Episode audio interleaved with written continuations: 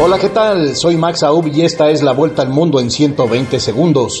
A un mes de la invasión rusa a Ucrania, el presidente Volodymyr Zelensky pidió la unidad de Europa y el mundo para enfrentar los ataques de Vladimir Putin y afirmó que los planes de tomar el territorio fallaron, que su país ha resistido seis veces más de lo que Moscú esperaba.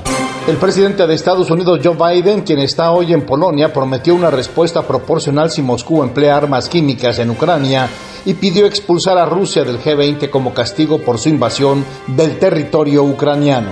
El jefe del Comando Norte de Estados Unidos advirtió sobre la significativa presencia del personal de inteligencia ruso en México al señalar su preocupación por los esfuerzos de China y Rusia de influir en la región de las Américas.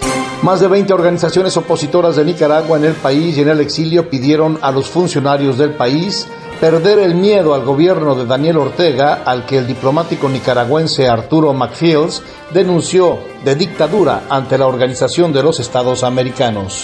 ¿Te aterra hablar frente a un público, ya sea en vivo, en tus redes sociales o simplemente grabar un video? Max Aub te prepara para mandar el miedo a volar y tomar control de tus nervios. En tan solo nueve sesiones, Max Aub te transforma. Escríbele al 786-409-8724. 786-409-8724. Mientras los casos de coronavirus aumentan en varias partes del mundo, los expertos en salud pública advirtieron de una posible nueva ola de COVID-19 en Estados Unidos que podría producirse en cualquier momento mientras el gobierno se está quedando sin fondos para vacunas, tratamientos y pruebas.